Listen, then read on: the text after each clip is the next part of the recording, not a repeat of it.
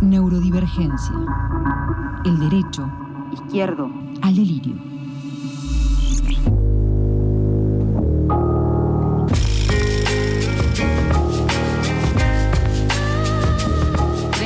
Minutos pasaron de las 9 de la mañana en este lunes 26 de octubre y acá afuera del aire estamos diciendo que necesitamos eh, joditas, necesitamos baile, necesitamos dispersión. Por eso nos comunicamos con Alan Robinson y su columna de arte y neurodivergencias. Buen día, Alan. ¿Qué tal? ¿Cómo va? Bien, ¿vos? Bien, que sí, yo necesitamos baile, sí. Necesitamos baile. Sí, sí, tal cual, tal cual. Eh, hoy vamos a hablar de eh, la epidemia de baile de 1518. Nos vamos a la historia. Eh, qué ganas de volver a bailar. Sí. Qué ganas de volver a bailar, qué ganas, qué ganas. Bueno, em, hoy, a la, hoy a la mañana estaba buscando mucha información y no sabía por dónde, por dónde ir con la columna de hoy. Entonces me, me incliné por eh, un tema histórico que es la epidemia mm, de baile de 1518. Em, como fuerte, ¿no? Como hace 500 años en Francia em, se hubo una epidemia de, danza, tipo, la, historia quedó eh, como la quizás la única, ¿no? No, no difícil que hoy día volvamos a tener una epidemia de danza, pero bueno, igual nunca se sabe porque... Sí, ¿qué sería una epidemia de danza también, no? No sé. Yo me imagino que todo el mundo se contagia de, del deseo y las ganas de bailar. quizás dentro de 500 años... Eh, ¿Ocurra de nuevo? Claro, no, quizás dentro de 500 años en una columna de, de radio estén hablando de esta época como la epidemia de la performance. Ah, es verdad y estudien que hacíamos performance y salíamos a las calles con, con, tapabocas, y implementábamos la distancia social, como, o la epidemia de teatro, ¿no? Como la epidemia de teatro. Eh, la epidemia de baile, ¿qué fue? Fue eh, una cosa muy, muy, muy, muy loca, por eso la traemos eh, como parte de la historia de esta columna.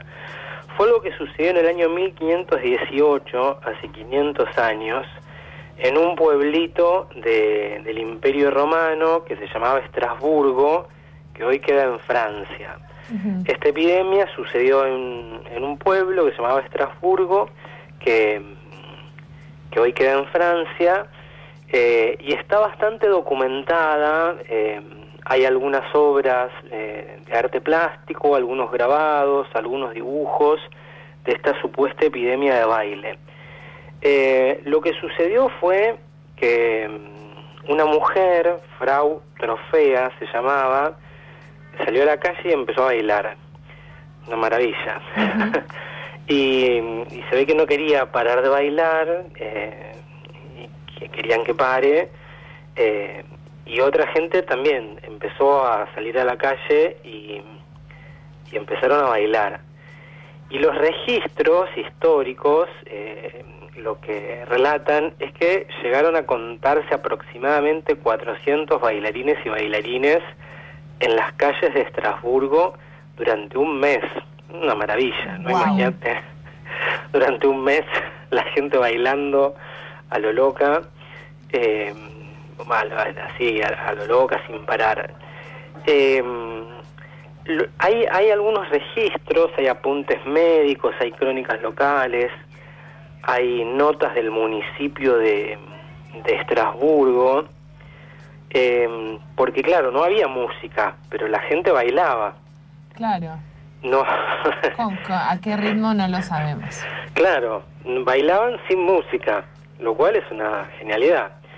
Eh, y, y, una cosa interesante que pasó es que no todas las, las primeras reacciones en este pueblito de Estrasburgo no fueron de represión. No es que luego sí se terminó, eh, de hecho los, los, los, grabados, hay un grabado, hay una obra plástica eh, muy, muy bonita de un artista que se, se llamaba de apellido Hondius, se puede ver en internet, eh, Henrik, se llamaba Hendrik Hondius, donde ahí sí se puede ver la reacción represiva, donde se ve a, a cuatro varones eh, sujetando a dos mujeres para que dejen de bailar, ¿no? Em, pero las primeras hubo reacciones que no eran represivas, no no fueron represivas. Hubo reacciones, por ejemplo, los bailarines salían a bailar y les, les ponían un escenario, les ponían músicos para que sigan bailando, ¿no? Al, al, ritmo de una, de una música. Pero después sí, bueno, después vinieron las, las, las reacciones, eh, después, bueno, aparecieron los médicos diciendo que eh, habían, el, baile lo causaban los demonios, o que había causas astrológicas, demoníacas, y luego finalmente se terminó diagnosticando eh, la coreomanía, ¿no? La inventaron la enfermedad del baile. Coreomanía es muy buena. Como la coreo... Pero esto esto pasó, esto sucedió, eh, esto sucedió. Eh, inventaron la coreomanía y dijeron que había una enfermedad en la sangre causada aparentemente por un hongo que se llama el hongo del cornezuelo. y acá hay un hongo y empezaron a bailar, básicamente. Al mismo tiempo salió, tomaron un hongo y empezaron a bailar. Siempre la culpa la tienen las, las sustancias, las plantas, las plantas sagradas. eh, o las plantas sagradas, el COVID-19, siempre la, siempre la culpa se la echan a enemigos invisibles y que además no se pueden defender. Eh, el otro día me enteré que en nuestros cuerpos hay 60 billones, billones de virus en nuestros cuerpos. 60 billones, me enteré de eso. Bueno, quiero volver al cornezuelo, ¿por qué? Porque supuestamente la, la epidemia, la, la epidemia de, baile de 1518. cada vez que lo digo no puedo parar de reírme porque me resulta todo tan ridículo.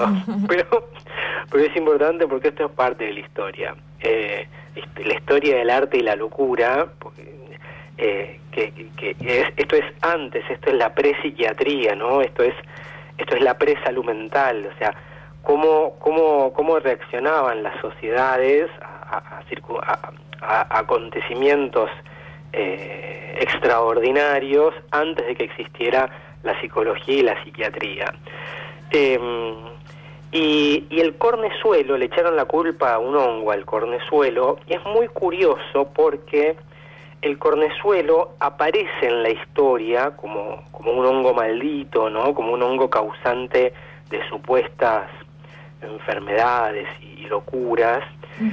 Eh, el cornezuelo también aparece en la historia de Las Brujas de Salem, ah. que, es una obra de teatro que se hizo película, eh, que está basada en un hecho histórico entre unas jóvenes eh, que supuestamente habían hecho rituales de brujería por utilizar el, cornezuelo, ¿no? el hongo, por tomar este hongo. Y se habían vuelto endemoniadas y las juzgaron y creo que, que las ejecutaron. No tiene buena fama el hongo. No, no, no lo quieren al hongo, pobrecito.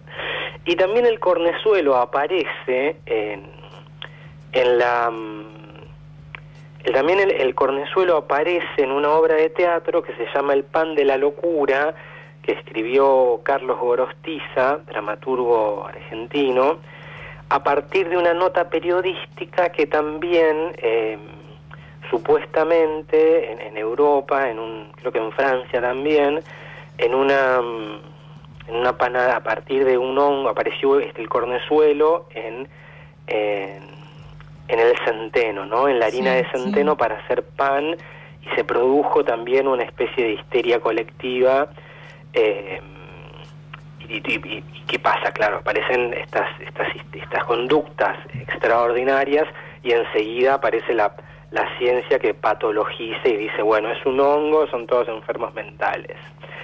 Em, sin embargo, y acá viene un poco la, acá nos vamos de, nos vamos de,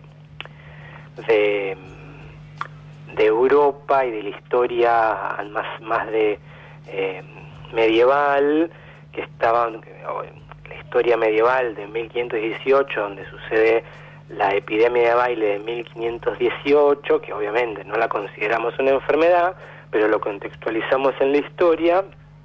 Sin embargo, no todas las, los bailes enloquecidos eh, tienen em, el, destino de, la patologización.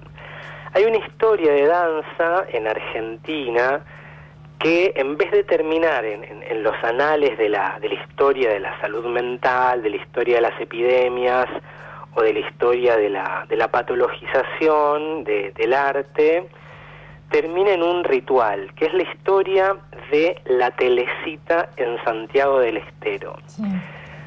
Al día de hoy, en, el folclore santiagueño, en, Santiago del Estero, em, hay un ritual que se llaman las telecíadas, en honor a la telecita, que supuestamente es un personaje histórico, donde se baila sin parar eh, durante toda la noche, donde la gente se junta a hacer eso. Entonces ahí es, una cosa muy muy hermosa, ¿no? Porque cada sociedad eh, reacciona de manera distinta a un mismo fenómeno, ¿no? El fenómeno de baile, de, baile, de baile apasionado y sin límites y sin música en el medioevo eh, en Europa eh, fue concluyó en que hoy recordemos ese acontecimiento como una epidemia de baile, la epidemia de baile de 1518. Pero, por ejemplo, eh, la historia de la telecita, la historia trágica de la telecita, que supuestamente la telecita fue una, una mujer con discapacidad a fines del siglo XVIII, que termina huérfana, en una situación que no se sabe cómo, empieza a bailar, sigue bailando y bailando y bailando y muere incendiada. Y nunca se supo cómo, qué pasó. Pero esa historia concluye, a lo largo de los años, se fue desarrollando en Santiago del Estero el ritual de las telesíadas, es un ritual em, pagano, sincrético, donde eh, las personas bailan folclore, eh, como realizando una ofrenda a la santa, la santa telecita, ¿no? A la telecita. El baile es lo que le ofrendan, el baile desenfrenado y sin límites durante toda la noche es el ritual que le ofrendan a eh, a la telecita, ¿no? Esto como otras formas de, en vez de pensar que hay una coreomanía, ¿no? La manía de la manía de bailar, como las distintas sociedades eh, eh, reaccionan de distintas maneras, ¿no? Estrasburgo, un pequeño pueblo en, mil, en el año 1500, reaccionó de una manera. Santiago del Estero, eh, el, pueblo, que no recuerdo cuál es el pueblo de la Telecita, en Santiago del Estero a finales del siglo XVIII, reaccionó de otra manera y hoy, hoy día, en Santiago del Estero, todavía sigue existiendo, siguen existiendo las telesíadas, que son básicamente eh, juntarse a bailar sin parar hasta que las velas no ardan. Estamos leyendo también que una de las cuestiones de este ritual de, la, de las telesíadas es que hay que bailar, es una jornada de baile en la cual se toma alcohol y que las parejas no pueden cambiar. Exactamente, ese, es la, ese sería como el límite, uno de los pocos límites que... Si es un ritual, es un ritual, es un, es, es, es un ritual. Y mucha gente se, toma, se va y te, se suele terminar también cuando la gente o cae desmayada de todo lo que tomó y bailó. o, o se tira a dormir porque ya no aguanta más. Y también que es del departamento de Figueroa de Santiago del Estero. ¿De dónde? De Figueroa. De Figueroa, ahí está. Me quedo pensando en el control de los cuerpos con este diagnóstico de coriomanía. E imagino que en aquella época eh, se debería de perseguir, una vez que la persona era diagnosticada de haber consumido este hongo que la llevó a la locura y a tener eh, esta coriomanía, supongo que deberían ser perseguidas y encerradas, porque era como una práctica también que se utilizaba que eh, quedó como un poquito instalada, ¿no? Porque si te vas un poquitito de la norma, enseguida te diagnostican y te encierran. Pero digo, como esta, este control de los cuerpos desde siempre. Claro, sí, eso es, está buenísimo eso que decís. No, no, no, no, creo que esté bien controlar, está mal controlar a los cuerpos. Pero eh, lo que está bueno me parece es tomar dimensión histórica de que el control de los cuerpos es el control de la conducta, es el control del discurso y es el control del pensamiento y es el control de la emoción de las personas. Eso existió siempre, pero ¿qué pasa? No es lo mismo en la epidemia del baile, la falsa epidemia del baile de 1518, que eh, el control de los cuerpos eh, hoy en día. Eh, lo que sí no, podemos alertar desde esta columna es como que estemos atentas a la patologización de nuestras conductas. Cada vez que alguien nos dice eso es una enfermedad, bueno, atención, ¿no? Como eh, estás ansiosa, anda al psicólogo, bueno, pará, pará, pará, pará, ¿no? Como, digo, este, eh, eso va cambiando, se va haciendo el control de la conducta, que, el control de los cuerpos es el control de la conducta, eh, controlar lo que hacemos, las personas, el control, eh, sobre todo del Estado hacia las personas, eh, eh, se, va haciendo más sutil, porque a medida que hay más, a medida que hay más control hay más estallidos sociales. Entonces, ¿qué hacen? Lo van haciendo cada vez más sutil y más elegante, entre comillas, para evitar los estallidos, ¿no? Lo van haciendo, pero los, estallidos sociales son inevitables, en forma de baile o en forma de, de, reclamo social y político, medio que son inevitables. Pero para, para evitar la represión, ¿no? Para evitar que te encierren en un loquero, que te inyecten o que, que te mediquen de por vida, eh, ahí eh, hay que yo siempre digo, bueno, tratemos de estar atentas a la patologización cotidiana porque el control de los cuerpos, de la conducta, hoy se da a partir de la patologización.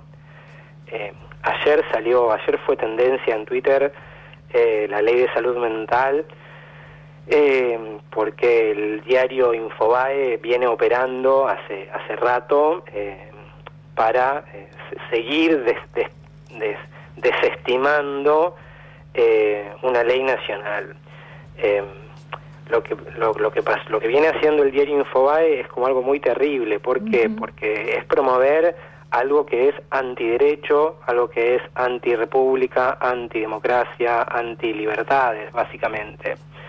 Eh, es como si eh, es como nada como no pasó con la ley de identidad de género no pero como seguir insistiendo en la patologización de, de los cuerpos trans ¿no? Como, como muy terrible. Eh, por eso yo siempre digo, bueno, estemos atentas a eh, cada vez que eh, hay discursos que pretenden patologizar nuestra forma de pensar, de movernos, de sentir y nuestra forma de actuar. Mm. Sí, sí, tal cual. ¿Y sabemos en qué momento se dejó de diagnosticar de coriomanía? Yo todavía no lo, mm, no lo tengo estudiado así muy, muy seriamente, pero sí eh, podría especular una, una fecha que es eh, el, el, en, en, mil, en 1518 se empiezan como... Pero que, a ver, para tomarlo como dar datos como muy, muy más serios. El tema de la histeria colectiva, ¿no? Como enfermedad colectiva, de, conductas más... Eh, libres o libertarias, fue muy del medioevo, ¿no? Fue muy de, del medioevo. Después, ya para mm, finales de 1700, ¿no? Con la Revolución Francesa, con la modernidad, em, aparece, eso se empieza a dejar un poco la, medicina de la época, la neurología lo, lo deja y ahí inventan la psiquiatría. Y hay una fecha para el invento de la psiquiatría que es el primer diagnóstico psiquiátrico que sucede en Inglaterra a finales de 1700, que es el paciente cero. El paciente cero de la psiquiatría se llama James Tilly Matthews.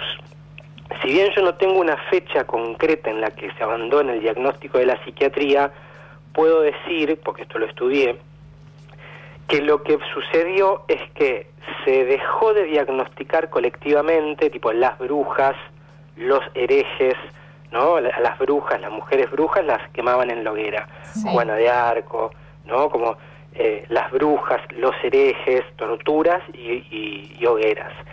Y luego se pasó del diagnóstico colectivo, histeria colectiva, las brujas, los herejes, a el diagnóstico individual. Y el diagnóstico individual comienza, eso sí está documentado, con em, los dibujos que, que dibuja. También, ¿no? Un día vamos a ir al paciente cero, James Tilly Matthews, que dibujaba, estaba re, loco, obviamente, era un activista, un revolucionario, era comerciante y en sus tiempos libres vendía té, en sus tiempos libres era activista por la Revolución Francesa. Eh, vivía en Inglaterra. Y claro, estaba re loco y eh, lo, tomaron como paciente cero. Y es el primer diagnóstico psiquiátrico que está documentado. Bueno, bien. Muy bien. Eh, me gusta esto de la coriomanía, nos vendría bien. Nos vendría, bien. que suceda. estaría, pero hermoso más si se convierte en una epidemia, imagínate. O sea, como nos acabas de dar como una noticia. Eh, podríamos plantearla para tipo Navidad, Año Nuevo, Coriomanía o no. Claro, una, pandemia, de baile. podemos hacerlo antes. Podemos empezar a generar síntomas ahora, entonces para fin de año explota la epidemia de coromianía eh, a nivel, sería maravilloso a nivel mundial también. Sí, claro, por lo menos que pase en Argentina, hagamos una epidemia de coriomanía en Argentina y bueno, y después veamos si se contagia todo el mundo. Re, nos encanta.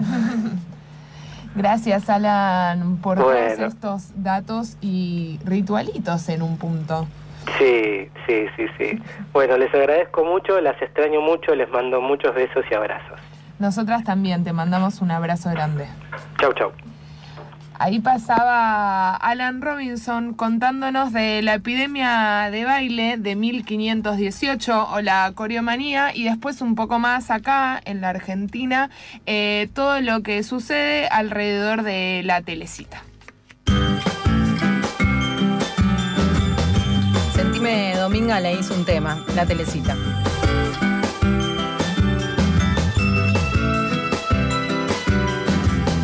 La telecita.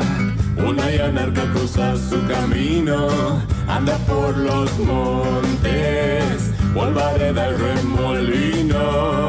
Le pregunta por qué anda tan sola y la telesforo ojos arcos le dijo, es el arte, arte, mi destino. Bailes como las doctoras en el río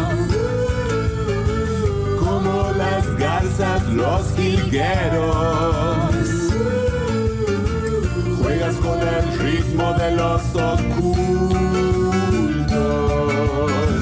Danzas cuando la lluvia moja los arbustos.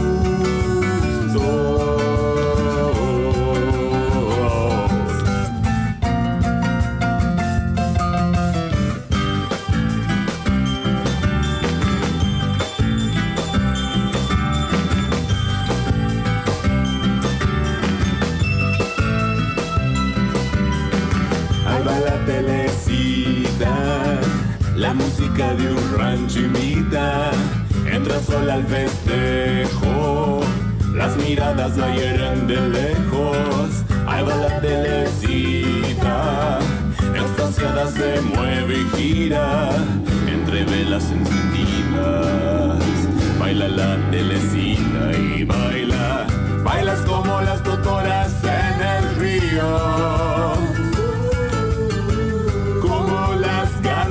los jilgueros. Juegas con el ritmo de los ocultos. Danzas cuando la lluvia moja los arbustos.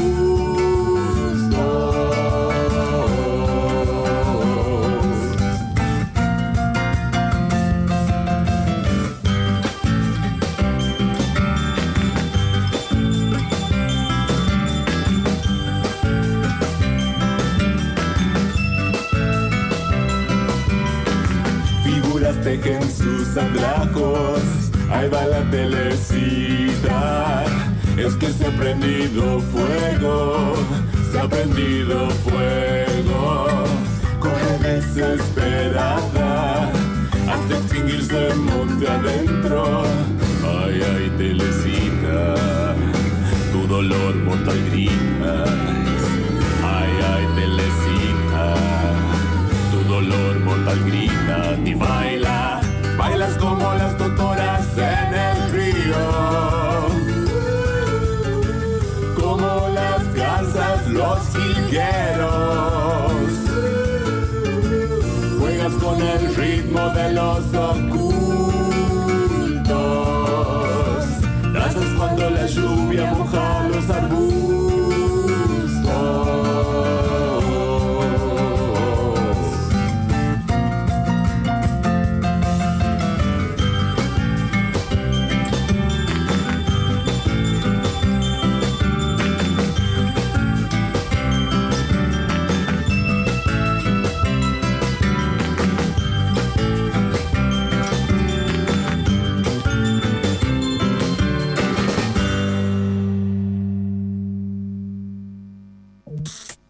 Derecho Izquierdo. al delirio. Al delirio.